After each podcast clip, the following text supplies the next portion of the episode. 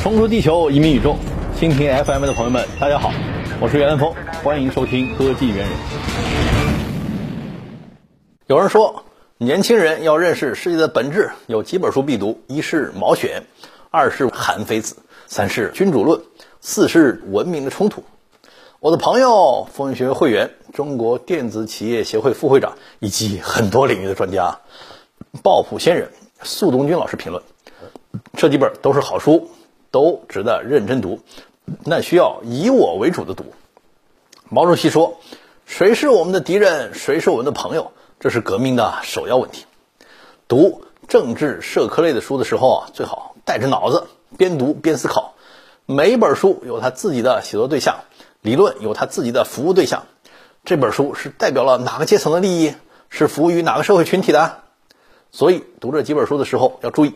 这几本书对社会现实的判断是准确深刻的，对社会残酷性的认识是准确客观的，但作者的立场和出发点完全不同。韩非子是为统治者写的，他完全从皇权的私利出发，来判断社会的黑暗面，利用社会各阶层的黑暗因素以满足自己的私利，这是一种利用社会、操弄社会、损害别人、满足个人私欲的方法论。本质上是反社会、反人类的。君主论同样是为统治者写的，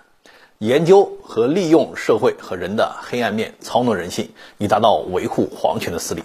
他连方法论都没有，谈不上道，只是堆砌了一些术。有些他津津乐道的手段，甚至可以称为诡异伎俩。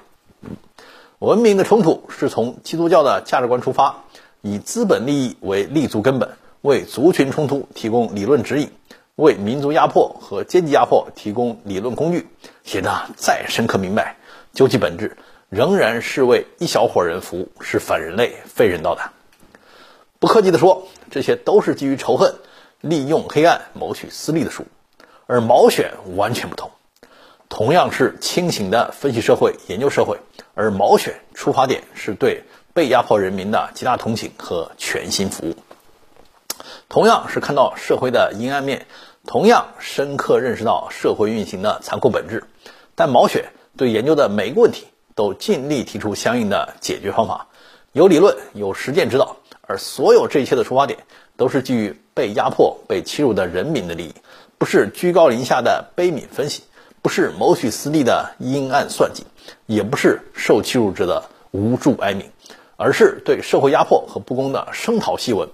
是真正为社会公平和正义而战斗者的指南。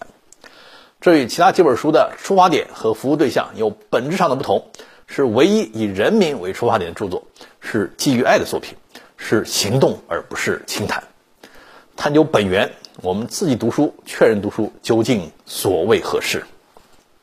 是为了剥去社会温情脉脉的童话外衣，认识它残酷无情的本质，从而更好的保护自己吗？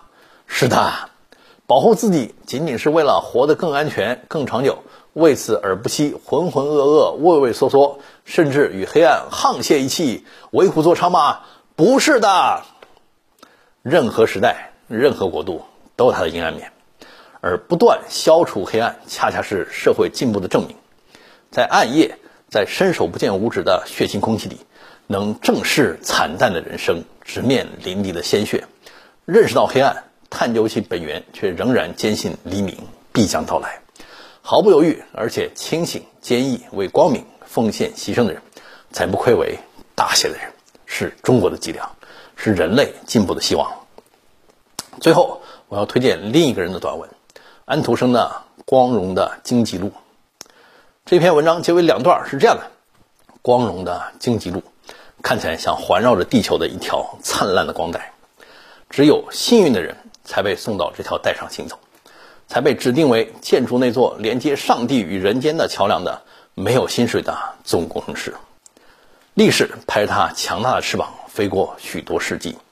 同时在光荣的经济路的这个黑暗背景上，映出许多明朗的图画，来鼓起我们的勇气，给予我们安慰，促进我们内心的平安。这条光荣的经济路跟童话不同。并不在这个人世间走到一个辉煌和快乐的终点，但是它超越时代，走向永恒。